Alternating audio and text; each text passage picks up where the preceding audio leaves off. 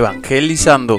catequesis, homilías, temas, charlas, historias, amigos y mucho más. Esto es Evangelizando. ¿Por qué crear una universidad católica? Agradeciendo la invitación para participar en estas jornadas de teología, vamos a tratar de hablar de la fundación del LUPAEP, no con datos históricos, nombres o anécdotas, sino con la visión de que esta es una obra que ha tenido desde su inicio la protección de la divina providencia, ya que el Señor de la historia fue acomodando los hechos para que esto pudiera realizarse. Para poder entender el nacimiento de la UPAEP,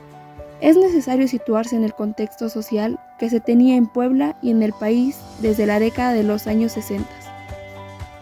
Se producen en estos años dos acontecimientos sumamente importantes, que cambian la geopolítica a nivel mundial. 1. La consolidación de un régimen comunista en América, en la isla de Cuba. Y 2. La celebración del Concilio Ecuménico Vaticano II. Sobre el primero, la posición de Cuba enarbolando abiertamente la bandera del comunismo. Trata de proyectarse a toda la América Latina, especialmente con su labor sobre las universidades que se ven envueltas en una invasión de estas ideas, con un gran despliegue de propaganda y una enorme inyección de recursos económicos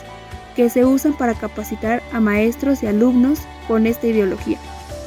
que en aquellos años parecía triunfadora en el mundo y que arrasaba todos los estatus anteriores existentes en las universidades. En efecto, las universidades mexicanas habían sido tradicionalmente botín de todos los grupos políticos masones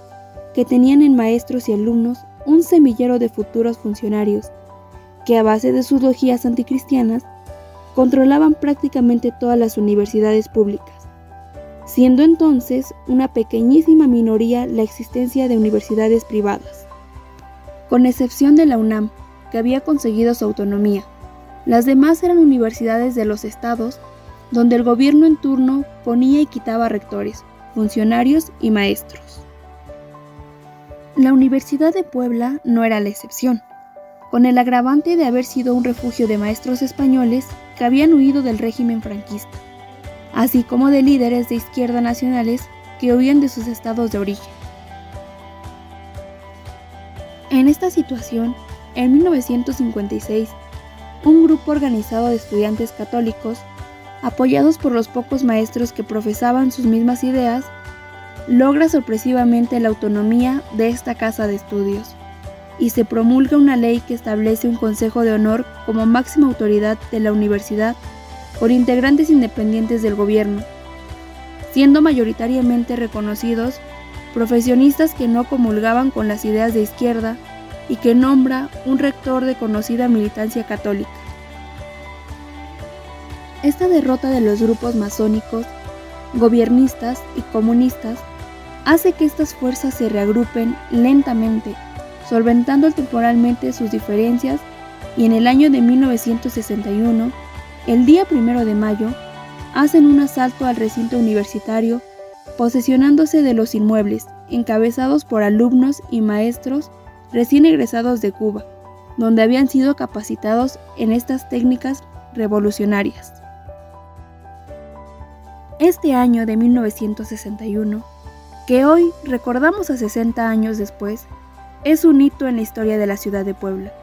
e incluso de toda la República Mexicana. Tratemos de visualizar estos acontecimientos para entender la génesis de la UPAEP. Los estudiantes y maestros católicos, ante el desalojo de los recintos universitarios, sacan la lucha de la universidad al ámbito social y logran contagiar de sus luchas a la sociedad en una forma que no se ha vuelto a repetir en la historia de nuestro Estado. Vale la pena mencionar dos hechos que providencialmente hicieron que la sociedad respondiera al llamado en defensa de los valores católicos y las tradiciones de esta levítica ciudad. El primero es que en esos años habían penetrado de una manera espectacular en la sociedad poblana el movimiento de cursillos de cristianidad y el movimiento familiar cristiano que revitalizaron los valores tradicionales católicos en todos los estratos sociales de la ciudad. y que al entender que la lucha de la universidad era una lucha de fondo entre el cristianismo y las doctrinas comunistas y masónicas, respondieron con gran entusiasmo. El segundo factor providencial es que en esos años era arzobispo de Puebla don Octaviano Márquez y Toriz, que, conociendo la organización de los universitarios católicos y sus luchas, y comprendiendo la trascendencia de estas, no dudó en lanzar una trascendente carta pastoral de condena al comunismo y de convocar a una concentración católica en el atrio de la catedral, para hacer una exhortación a todos los fieles a luchar en defensa de la religión. Esta histórica concentración se realizó en el mes de junio de 1961 y es hasta la fecha la mayor reunión efectuada en nuestra ciudad, que desbordó la capacidad del atrio de la catedral, del zócalo de la ciudad y de las calles cercanas, siendo un testimonio social en defensa de la cristianidad que después, afortunadamente, fue replicado en otras ciudades del país. Realmente, desde Puebla se declaró en ese año la lucha frontal contra el comunismo, al grito de Cristianismo, sí. Comunismo, no. La repercusión social fue impresionante. Quisiera que pensáramos que desde el mes de junio al mes de septiembre de ese año de 1961, el comercio y las industrias de la ciudad dejaban de funcionar a las 6 de la tarde y todos los días habían manifestaciones por las calles, congregando a todas las clases sociales para exigir al gobierno remedio ante esta toma ilegítima de los recintos universitarios, cobijadas por el histórico grito de Cristianismo sí, comunismo no. Este es el primer momento en que se vislumbra la posibilidad de crear otra universidad. Sin embargo, los grupos organizados de estudiantes, maestros y sociedad civil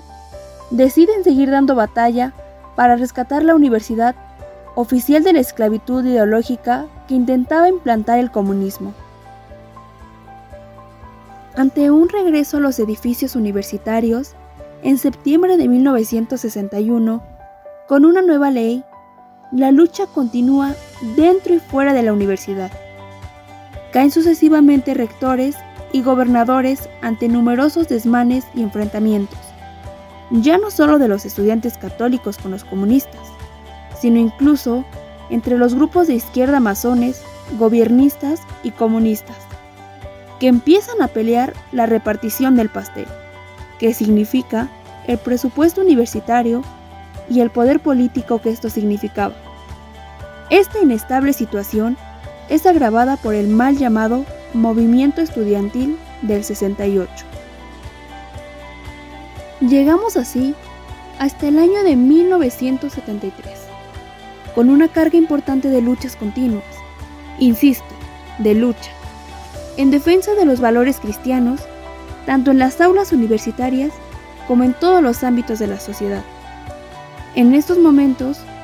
cuando ya estaba en peligro no solo la dignidad de los estudiantes y maestros, sino incluso su vida misma, es cuando se toma la decisión de crear una nueva universidad. La profundización de estos acontecimientos está plasmada en el libro Autonomía Universitaria, Génesis de la UPAEP, que tiene ya varias ediciones. Mencionaba anteriormente que hubo un segundo importantísimo factor que se produjo en los años 60 y este fue la celebración del Concilio Ecuménico Vaticano II, que tuvo repercusiones inesperadas en el sector de la educación, independientemente de su repercusión en todos los ámbitos del ser cristiano y del mundo entero. Refiriéndose solamente al ámbito educativo, nos queda claro que fueron años de una terrible confusión. No cabe duda que las fuerzas del maligno se regruparon en esos días en un intento formal de tratar de destruir desde adentro a la iglesia, que por su parte, con el concilio, planteaba un renacer de la fe, la liturgia, la visión del mundo moderno y la guía para seguir el camino del reino de Cristo. Como decía, sin tratar de penetrar en otros ámbitos, sino solamente en lo educativo, tenemos que admitir que hubo grandes triunfos temporales del demonio. Vimos cómo algunas congregaciones religiosas, que habían sido los grandes formadores de la niñez, la juventud y la vanguardia en el pensamiento universitario, caían en una gran confusión de su misión de educadores en la ciencia y en la fe, y se abocaban a tratar de solucionar problemas sociales que no eran de su competencia, cegados por un confuso criterio de la llamada preferencia por los pobres. Fueron dramáticos los ejemplos de comunidades religiosas que contaminadas por lo que se nombró el progresismo religioso, abandonaron su función de maestros formadores para intentar convertirse en líderes sociales y políticos que ilusamente pretendían establecer la justicia social. Muy dolorosos los numerosos casos de religiosos que no solo dejaron las aulas y las instituciones educativas, sino que incluso renegaron de su calidad de consagrados, siendo piedra de escándalo en la sociedad. No abundaremos en varios que acabaron en verdaderos formadores de guerrilleros urbanos y rurales, ni de las congregaciones femeninas que, inducidas por estos desviados religiosos, perdieron totalmente la brújula, rompiendo sus métodos educativos tradicionales para estar a la moda de la corriente progresista. Creemos, y sé que algunos de ustedes difieren de este criterio, que las congregaciones religiosas dedicadas a la educación, imbuidas de estas ideas progresistas, en los sistemas educativos y con la crisis económica que se vivía en el país, cayeron en una trampa y tomaron la decisión de volver mixtas las escuelas, educando en las mismas aulas a niños y jóvenes de ambos sexos, echando por la borda a siglos de experiencia, de implementación de valores de la feminidad y la masculinidad,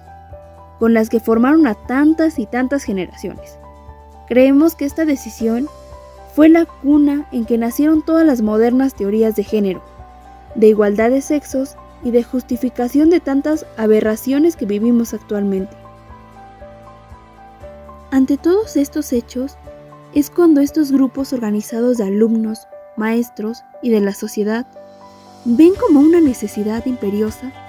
la creación de una universidad que rescate los valores y tradiciones de la civilización occidental cristiana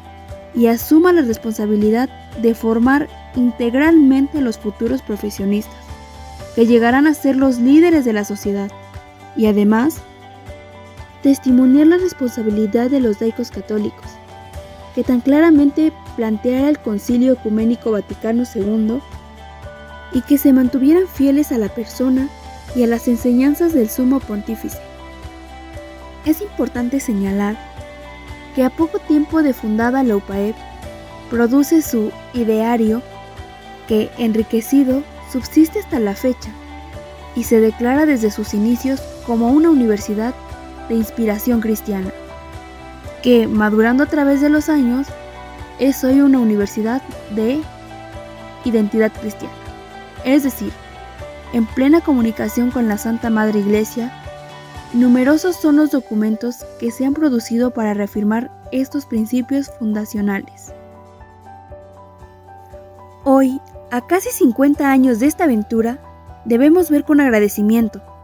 y también con enorme responsabilidad la bendición de la providencia divina que ha hecho que esta universidad, que nació con un espíritu de lucha en defensa de la fe, sea hoy en su etapa madura una verdadera creadora de corrientes de pensamientos cristianos, que guíen el ser y el quehacer de la sociedad hacia la búsqueda del bien común, que no es otro que el intento de establecer el reinado temporal de Cristo en la sociedad. No puedo terminar sin hacer otro agradecimiento al Creador que ha hecho que a través de los años en la consolidación de esta obra participen con un sentido de ecumenismo cristiano varias órdenes religiosas, movimientos laicales y jerarcas de la Iglesia, que nos han orientado y ayudado de una manera desinteresada, y que han comprendido nuestra misión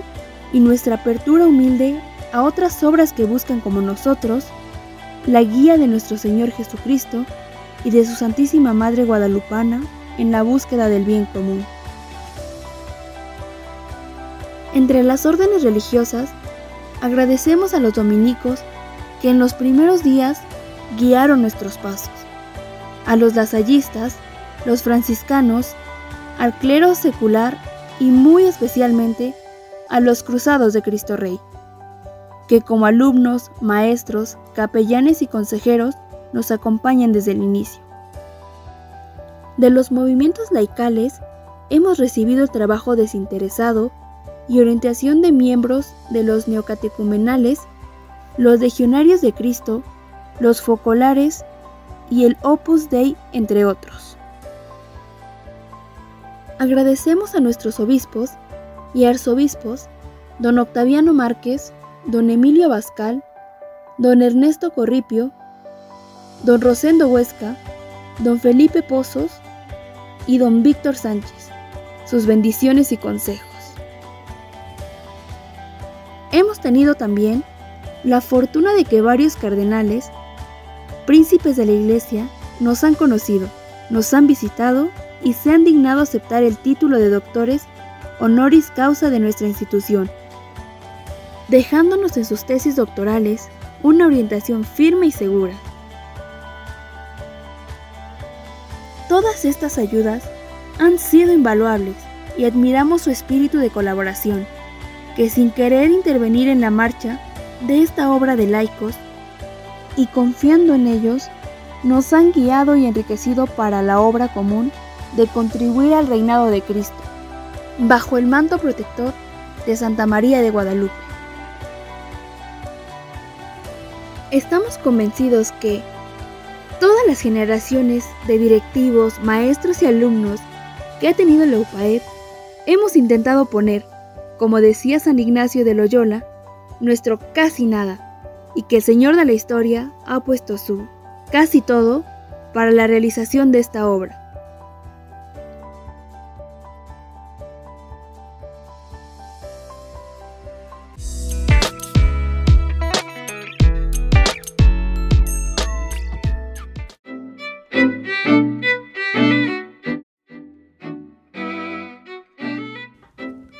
Gracias por escuchar el podcast del día de hoy. Y recuerda, si tienes alguna duda, comentario o pregunta, escríbenos en nuestras redes sociales. Pastoral UPAEP en Facebook e Instagram. Esto fue Evangelizando.